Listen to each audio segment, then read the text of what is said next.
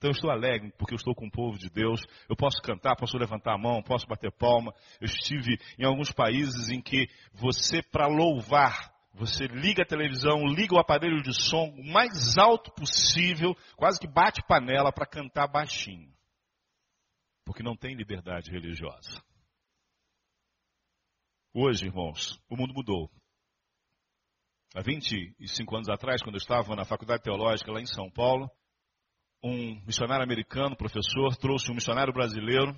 Ele era, esse missionário americano era apaixonado por missões, que entendia que o Brasil seria um celeiro de missões.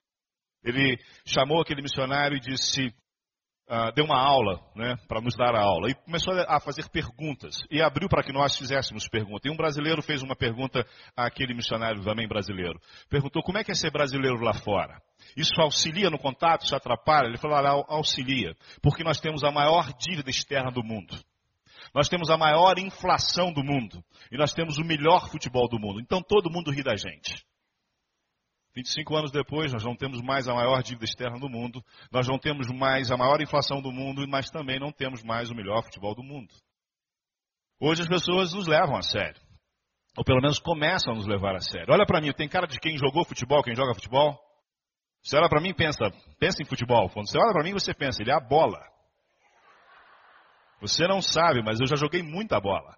Teve uma final de campeonato que eu fiz cinco gols. Não fiz o sexto porque minha mãe me acordou porque era hora de ir para o colégio. Eu com esse corpinho de centroavante de, do Corinthians, vi de Adriano e Ronaldo, ah, com a camisa da seleção brasileira, entrei em países em que outras pessoas não entravam. Porque o Brasil está na moda no mundo. O Brasil está na moda no mundo. Hoje nós somos bem aceitos em praticamente todos os países do mundo. Agora, você acha que isso vai durar para sempre? Você acha que eles vão ficar acreditando o tempo inteiro que as nossas empresas não vão deixar furos lá, que os brasileiros não vão deixar furos. Você acha que nós somos um povo assim tão bom que eles não vão nos detestar como eles detestam os europeus e detestam os norte-americanos? É só você olhar para o Paraguai, é só você olhar para a Bolívia e ver que daqui a algum tempo nós vamos ter problemas com isso. Por isso é importantíssimo que os nossos missionários brasileiros cheguem primeiro. Cheguem primeiro do que qualquer outra coisa. Essa é a hora do esforço que nós devemos fazer. O mundo precisa de missionários brasileiros. Hoje, pela junta, nós temos 728 missionários espalhados em 65 países. No final do ano, vamos estar em 70 países. No final do ano que vem, nós vamos ter 900 missionários em 80 países. Eram 600 quando eu assumi.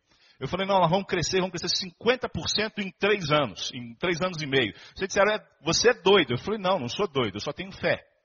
Eu aprendi com o pastor Davi Gomes que fé é coisa de doido. Aí eu percebi então que eu sou doido sim. Eu acredito que é possível. Eu acredito até que é pouco. Acredito que nós podemos ter dois mil missionários. Nós ainda não temos condição de pensar nos dois mil, então vamos pensar nos 900. Mas quando nós alcançarmos os 900, nós vamos para os dois mil, vamos para os cinco mil, vamos para quantos forem necessários para evangelizar esse mundo. Porque a responsabilidade é nossa. Mas por que, que nós não fizemos isso ainda? Por que, que depois de dois mil anos, quase, da morte de Jesus Cristo, nós não alcançamos o mundo todo? Eu creio que é porque nós temos nos esquecido de quem nós éramos, quem nós somos e quem nós devemos ser. Sim, creio nisso. Creio que nós temos nos esquecido disso. Eu quero convidar você a abrir a sua Bíblia na primeira carta do apóstolo Pedro, para lermos alguns versículos bíblicos. Como nós não temos muito tempo, eu não vou ler todo o texto, Vou ler apenas dois versículos. Primeira carta do apóstolo Pedro, no capítulo 1. Primeira carta do apóstolo Pedro, capítulo 1, nós vamos ler apenas os versículos 3 e 10. Eu não tirei a mensagem simplesmente desses dois versículos, mas de todo ele, uh, todo o texto, mas esses dois versículos servem para, como base para a mensagem. Diz assim o, a palavra de Deus. Bendito o Deus e Pai do nosso Senhor Jesus Cristo, que segundo a sua muita misericórdia nos regenerou para uma viva esperança, mediante a ressurreição de Jesus Cristo dentre os mortos. Ele continua falando sobre ah, essa salvação. E lá no versículo 10 ele diz: Foi a respeito desta salvação que os profetas indagaram e inquiriram, os quais profetizaram acerca da graça a vós outros destinada. E ele continua falando sobre a graça de Deus. Esse texto, no meu entendimento, ele fala sobre o que nos falta. Nos falta entendermos quem nós éramos, quem nós somos e quem nós devemos ser. Porque esse texto nos fala de regeneração. Repare que no versículo 3, ele começa bem dizendo a Deus, e ele bendiz a Deus porque nós fomos regenerados. O que é ser regenerado? É ter ganho uma vida nova. É ter ganho uma vida nova. Regenerado foi aquele que nasceu de novo. Ganhou uma vida zerada. Essa é a ideia. Eu não tenho direito sobre essa nova vida. Eu preciso entender isso como o apóstolo Paulo entendeu. Agora vivo não mais eu, mas Cristo vive em mim. A nova vida eu recebi de Jesus Cristo. O Deus Pai me deu através de Jesus Cristo uma nova vida. Mas eu tenho esquecido, nós, batistas, nós evangélicos, temos esquecido como esta nova vida foi dada a nós. Eu entendo que nesse texto nós encontramos três elementos que permitiram que nós ganhássemos a vida eterna. Três elementos que Deus usou para que nós tivéssemos a vida eterna. A primeira, o primeiro elemento nós encontramos no capítulo 1, versículo 3, quando ele diz que segundo a sua muita misericórdia, ou sua grande misericórdia, nos diz outra tradução, ele nos regenerou. O primeiro elemento que proporcionou-nos ter a vida eterna, e se alguém aqui não tem, pode ter, é por causa da misericórdia de Deus. Eu sou filho de um homem super culto, que foi professor de latim, grego e português, e a minha brincadeira com ele era pegar um dicionário e fazer uma pergunta para ele. E ele me respondia normalmente, e normalmente ele acertava. Porque conhecia radicais. Até que eu descobri que ele não conhecia Tupi-Guarani. Comecei a perguntar só Tupi-Guarani para ele. Mas ele arrumou um dicionário de Tupi-Guarani, de radicais. E ali eu fiquei apaixonado. Falei, poxa, como é bom conhecer a origem das palavras. E um dia, ainda seminarista, eu resolvi pesquisar algumas palavras. E uma delas foi misericórdia. Eu descobri que misericórdia é a junção de duas palavras: miséria mais cardia, coração. Misericórdia é quando eu olho para alguém, vejo a miséria de alguém e aquilo dói no meu coração. Misericórdia não é uma compreensão intelectual da miséria do outro. Misericórdia também não é uma sensação, uma experiência sensorial. Misericórdia é uma reação com todo o seu ser à miséria do outro para acabar com aquela miséria e resolver a situação daquelas pessoas. Isso é misericórdia. Foi isso que aconteceu. Deus olhou para a minha vida, Deus olhou para a sua vida, Deus olhou para a humanidade e disse: Não foi isso que eu quis quando eu criei o ser humano. Não foi para isso que eu criei o ser humano, para ser escravo do pecado, para ser destruído pelo pecado. Eu criei o ser humano para minha glória. E a nossa miséria, porque o pecado produz miséria seja ela de que tipo for, social, econômica, emocional, na saúde, miséria física. Deus olhou para aquela miséria em que nós estávamos imersos e aquilo doou no coração, doeu no coração de Deus. E o que ele fez? Ele enviou o seu filho Jesus Cristo para viver aqui conosco. E quando Jesus Cristo se tornou um de nós, como feto ainda, ele começou a experimentar a miséria. Porque ele, que era um ser livre, completamente livre, ficou limitado e dependente. E ele nasceu e nasceu com dores. Ele que nunca suportara, nunca tiver qualquer dor, começou a vida com dores. E passou privações, passou provações. Viu a miséria à sua volta em vários aspectos.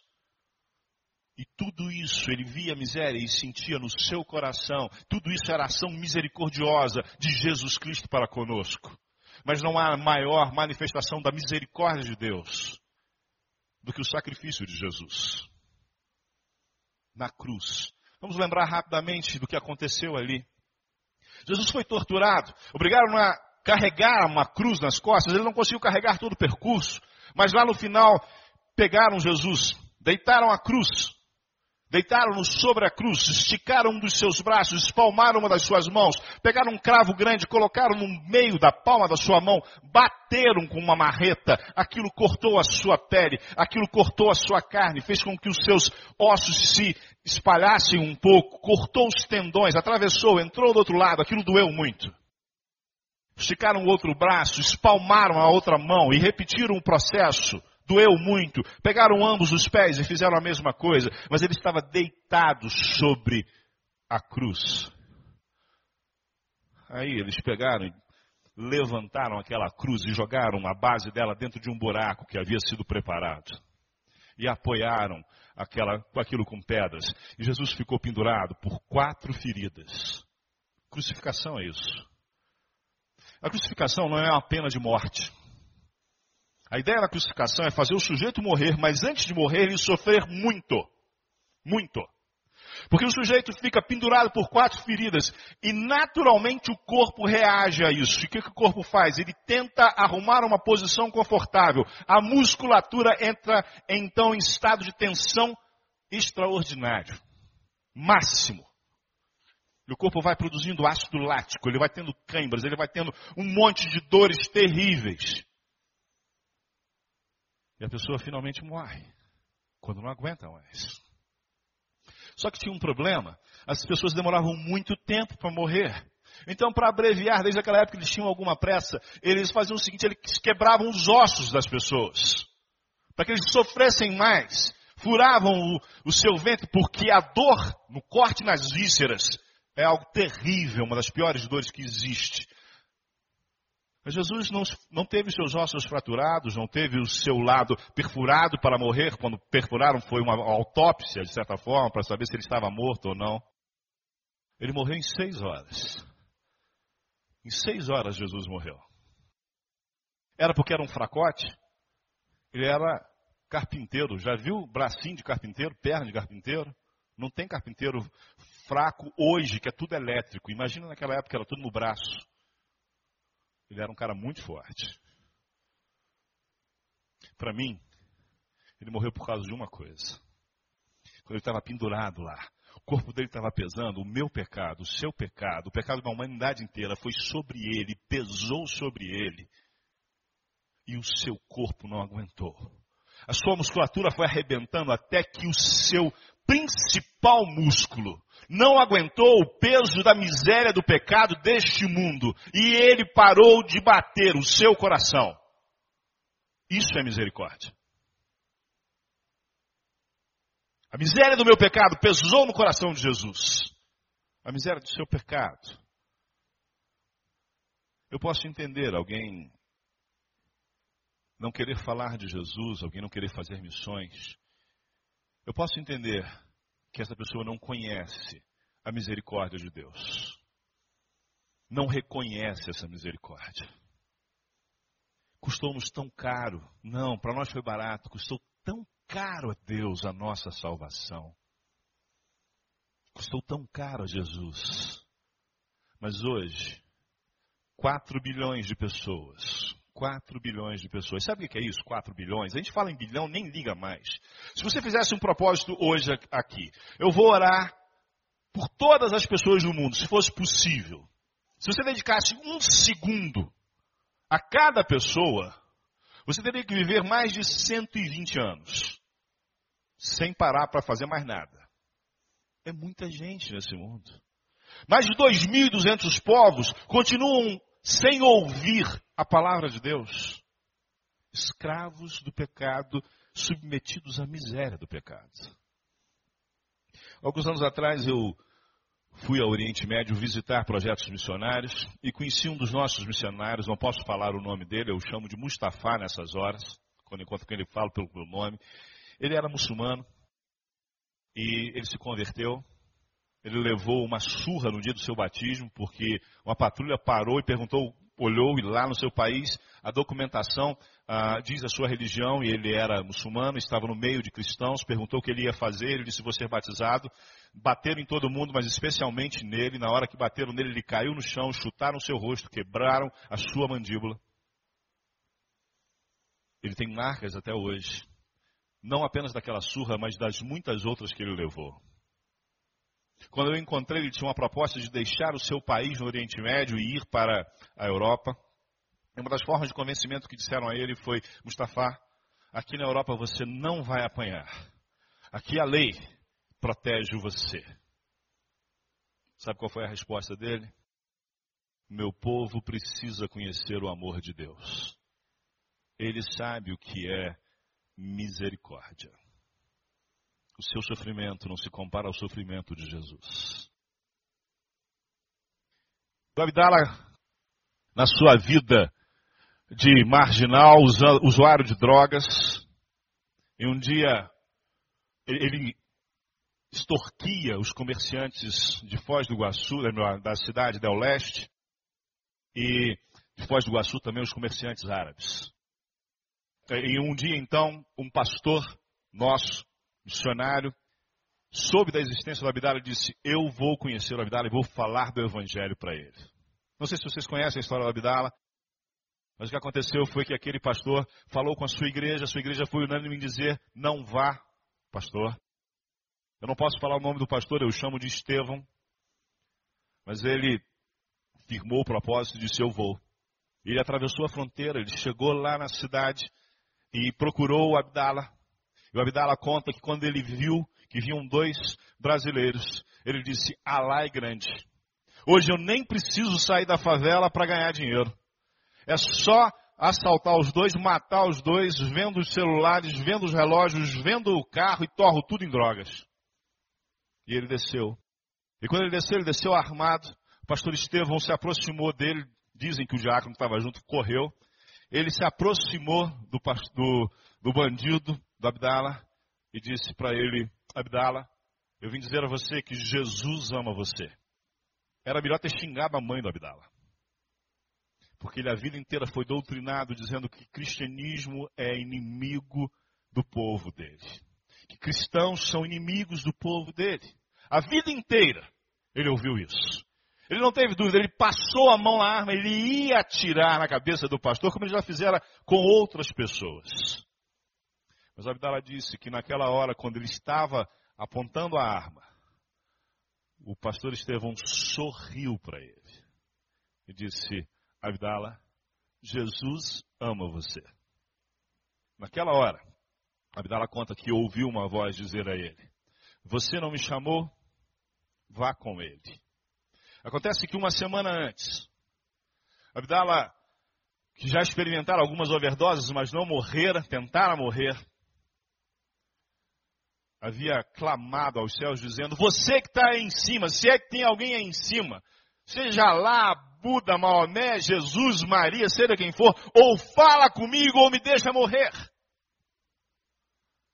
Quando ele ouviu isso, você não me chamou, vá com ele. Ele esticou os braços. E foi. Eu conheci Abdala, um ano e sete meses depois da sua conversão. Estava lendo a Bíblia pela sétima vez e lê em voz alta, pastor, uma hora pela manhã e uma hora à noite. Quando você fica no mesmo quarto que Abdala, você dorme uma hora menos. Porque ele ora, ele lê em voz alta. Mas o que eu quero chamar a sua atenção é que uma pessoa que não tinha nenhuma esperança, queria morrer, foi encontrada por uma pessoa que tinha toda a esperança, mas que não tinha medo de morrer. E sabe o que aconteceu com Abdala? Abdala esfaqueou várias pessoas, matou várias pessoas, as pessoas corriam dele. Hoje correm com ele, botam o Abdala para correr, batem no Abdala, porque agora ele é perigoso, porque ele prega a mensagem do Evangelho. Mas não é só entre os pobres que isso acontece. Quando eu estava em Perdidos, nós tivemos missionários na Europa, tivemos um missionário, um jovem missionário no país de Gales, e eu fui visitá-lo uma vez. E lá eu precisei de um serviço de saúde, não para mim, mas para uma outra pessoa. E eu fiquei encantado como aquilo funcionava bem. E disse para aquele, uh, que havia sido meu seminarista, aquele missionário: Rapaz, isso aqui é muito bom. Se aqui tivesse uma praia boa e uma temperatura mais uh, agradável, eu ia mandar você de volta para a igreja ficar aqui no seu lugar. Isso aqui é muito bom. Tudo funciona nesse negócio. Tem segurança, tem saúde, tem emprego, tem tudo. Na época eu não estava em crise ainda, tá? Estou falando de cinco anos atrás, foi antes da crise. E aí Aquele rapaz disse assim, não, pastor, o povo aqui é muito difícil. Eu falei, mania de missionário dizer que é tudo difícil, rapaz. Aí ele disse, não, pastor. E ele falou, o povo aqui, sabe como é que o, sabe como é que o povo fala aqui? É onde nós vamos tomar o porre de quinta-feira. Eu falei, você acha que o povo não bebe no Brasil, rapaz? Ele falou, não, pastor, o pessoal não bebe aqui por beber. O pessoal enche a cara aqui e sai procurando conflito. São as baby gangs. Eles batem na polícia, apanham da polícia. Eles querem morrer. Tem tudo, tudo. Mas não tem razão para viver. Não tem a esperança viva. O texto continua falando. E lá no final do texto, no versículo 10, diz: Os quais profetizaram acerca da graça a vós outros destinada, vós outros. Terceiro elemento, o primeiro foi misericórdia. Ele me livrou dos meus pecados. O segundo, ele me deu uma razão para viver, pela viva esperança que é Jesus Cristo. O terceiro elemento é a graça. Porque eu posso viver pela graça de Deus. Eu posso viver porque eu tenho a graça de Deus. Se fôssemos falar sobre a graça, ficaríamos muito tempo aqui, não haveria tempo suficiente no mundo para se falar tudo sobre a graça de Deus. Mas eu quero falar a você sobre dois aspectos da graça de Deus apenas. Apenas dois aspectos e vou falar rapidamente sobre isso. A primeira coisa que eu quero te falar é que a graça de Deus consola e conforta. A graça de Deus consola e conforta. Eu tenho acompanhado pessoas ao longo desses vinte e poucos anos de ministério que têm chegado quebradas, mas quando são tratadas com a graça de Deus, elas são curadas. Mas uma pessoa em especial me chamou a atenção. Quando eu estava no Iraque em 2007, eu encontrei uma mulher. Essa mulher, alguns anos antes, ela estava no seu carro. Seu marido dirigia o carro, ela estava ao lado. Atrás estavam dois filhos e a sua sogra. No seu colo estava um bebê. Uma barreira do exército mandou que, que ele parasse. O seu marido dirigia o carro. O seu marido provavelmente se equivocou nos pedais e pisou no acelerador. E parecia que o carro ia atacar, parecia ser um carro bomba, e o exército então metralhou o seu carro. Seu marido morreu, seus filhos, sua sogra, o bebê que estava no seu colo morreu, foi partido ao meio. E ela ficou mal no hospital. Quando ela se recuperou, ela entrou com um processo junto às Nações Unidas e pôde ser considerada então vítima de guerra e pôde uh, pedir asilo uh, em qualquer país da coalizão que invadiu o Iraque. E ela escolheu a Austrália. E ela teve direito a isso. Só que nesse período, ela conheceu a Jesus Cristo. E quando saiu a sua documentação, ela abriu mão da sua ida para a Austrália. Ela disse: Eu vou ficar aqui e vou falar do amor de Deus para a minha família. Quando eu a conheci, ela já havia ganho dois sobrinhos. Hoje eu sei que ela já ganhou duas das suas irmãs. A sua mãe já foi evangelizada, já está frequentando a igreja. E quando eu vi aquela mulher cantando, ela irradiava uma alegria. Pense você, como é que é possível isso? Aquela mulher resolveu ficar na sua cidade, em Bagdá. E até pouco tempo, toda vez que ela saía de casa, ela só tinha uma certeza, ela ia encontrar um carro igual aquele com soldados iguais àqueles, com armas iguais àquelas, do dia mais triste da sua vida. Como é possível suportar isso? A graça de Deus. A graça de Deus consola. A graça de Deus conforta. Não importa a dor que você tenha, ela é maior do que isso. Mas há um outro aspecto da graça de Deus que eu preciso falar para você. É a graça que capacita. Sim, os dons de Deus, os dons do Espírito Santo vêm pela graça. Sim, a palavra no grego lá, harismata, vem de haris, que é graça. Nós ganhamos capacitação pela graça de Deus. É muito interessante, irmãos, nós vermos pessoas dizendo: Olha, eu não sei fazer nada. E eu pergunto a ela: Você tem o Espírito Santo? Tem, então você tem dons, você sabe fazer algo. Eu, eu falo: Você tem como fazer uma série de coisas que você simplesmente ainda não descobriu que sabe fazer. Então é muito interessante como nós vemos pessoas fazendo milagres em missões. Pessoas que não faziam nada e vão para um lugar. Pessoas que não aprendiam línguas. Nós temos um missionário que teve um problema com drogas, que não aprendia nada, já aprendeu duas línguas. Ele fala melhor as duas línguas que o português. Por quê? Porque a graça de Deus capacita. A graça de Deus capacita. Agora, bilhões de pessoas no mundo não sabem que podem contar com esse recurso extraordinário, que é a graça de Deus. A graça de Deus. Essa graça que conforta, essa graça que consola, mas essa graça também que capacita e faz com que você possa fazer qualquer coisa. Não existe, como disse o pastor Humberto, a possibilidade de um crente não ser missionário. Não existe a possibilidade de uma igreja não ser missionária. Porque nós fomos salvos pelo primeiro missionário do mundo. Nós fomos alcançados pela misericórdia de Deus, recebemos a esperança e somos tratados com graça e ensinados a trabalhar com a graça. Isso nos dá condições de fazer a obra que Deus nos deu. Quando estive em Cidade do Cabo, na Cidade do Cabo, no segundo congresso de Lausanne, em 2010, eu ouvi muitas pessoas falando, mas o que mais me impressionou foi uma jovem. Quando ela entrou, eu achei que era uma jovem de uns 14 anos mas na verdade ela tinha 18 anos. Ela era uma norte-coreana, não sei se você já viu o testemunho dela. E quando ela falou sobre a sua história, eu fui às lágrimas. Ela disse que seu pai era um grande uh, funcionário do governo norte-coreano. E teve um problema lá, ele teve que fugir da Coreia do Norte, foi para a China. Na China ele se converteu. Ele, a sua esposa, e a sua esposa veio a falecer. Então, ele decidiu voltar para a Coreia do Norte, pegou a sua filha e disse uh, aos missionários que haviam trabalhado com ele: fiquem com ela. E eu vou voltar para a Coreia do Norte. Irmãos, a Coreia do Norte é o país mais fechado do mundo para o evangelho. Se alguém é pego lá uh, evangelizando, ele é preso e depois é morto. Se é pego na fronteira tentando entrar com Bíblias, ele recebe um tiro aqui assim, por baixo desse ossinho que a gente tem aqui, e passam um cabo de aço nele, emendam com a pessoa que está atrás, até vir um carro para levar. Eles não têm algemas. Não tem dinheiro para gastar com algemas. É isso que eles fazem. Quem vai para a Coreia do Norte para evangelizar, vai para a morte.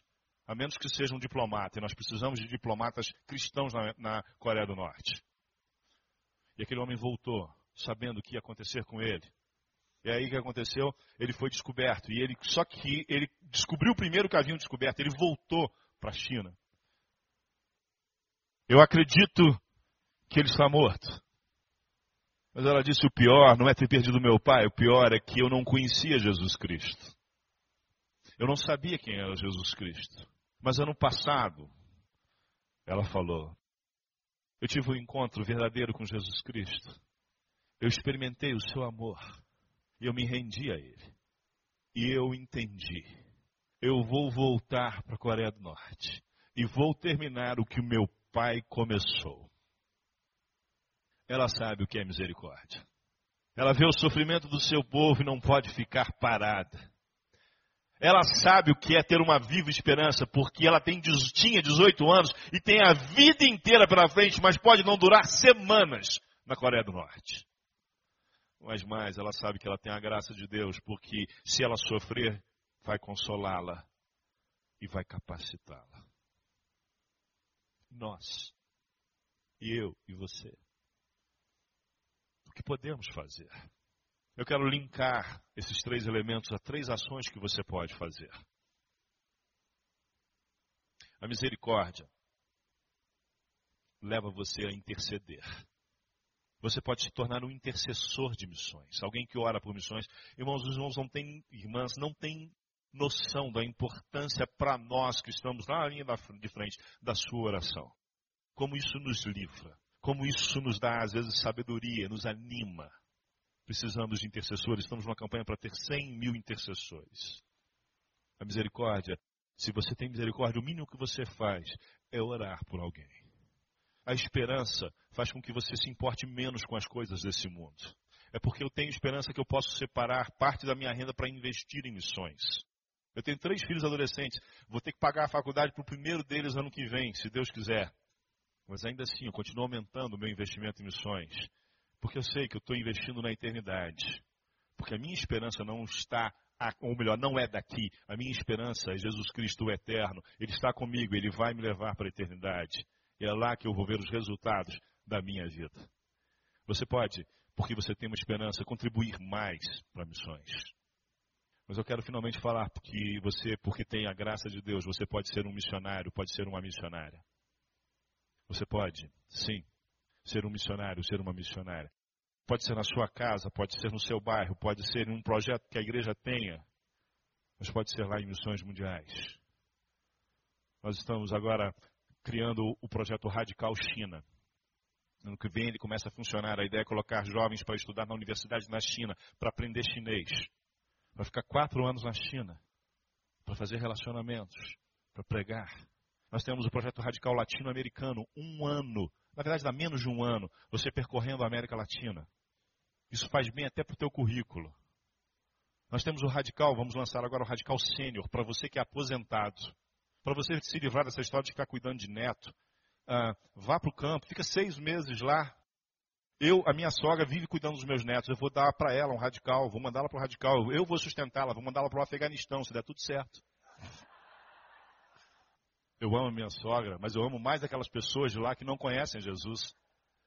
Você não acreditou em qual parte? Que eu amo a minha sogra, eu amo aquelas pessoas. As duas coisas são verdade. E eu vou te contar, ela, ela se deixar, ela, ela, ela vai evangelizar muita gente mesmo. Nós precisamos de cada um de vocês. O mundo precisa de cada um de nós. Nós, hoje, brasileiros, somos a esperança do mundo conhecer a Jesus. E nós temos todas as condições de fazer isso acontecer. Por isso eu quero desafiar você, feche seus olhos, fale com Deus. Primeiramente, eu desafio você a falar com Deus dizendo o seguinte: Senhor, muito obrigado, porque eu recebi uma nova vida em Jesus Cristo. Obrigado, Senhor, porque o Senhor teve misericórdia de mim. A minha miséria doeu no teu coração e eu fui então alvo da tua misericórdia. Jesus morreu por mim. Eu agradeço, Senhor, porque eu fui alcançado por ti e tive esperança, Senhor tenho esperança. Jesus Cristo está comigo aqui hoje e vai estar comigo a cada dia e vai continuar comigo na eternidade. Eu tenho razão para viver. Mas eu também agradeço a Ti, Pai, porque o Senhor me tratou com graça. O Senhor me deu essa maravilha que é a graça, com a qual eu posso superar as adversidades, na qual eu posso ser tratado, com a qual eu posso trabalhar eu te agradeço, Senhor, por isso. Mas hoje eu ouvi um desafio. Um desafio de participar mais da tua obra, Senhor. E eu respondo a ele. Eu quero ser alguém que intercede por missões. Eu quero ser parar tempo. Eu quero conhecer a realidade do missionário. Eu quero orar por povos não alcançados. Eu quero orar por lugares não alcançados. Eu quero dedicar minha vida de oração e ter mais tempo para fazer isso. Eu quero ser alguém que investe mais em missões, que investe melhor em missões. E por isso eu agradeço porque eu recebi a tua esperança, porque a minha esperança não está nas coisas deste mundo, mas está em ti, Senhor, no teu filho Jesus Cristo. Eu quero ofertar mais para missões, eu quero ser um adotante do PAN de missões.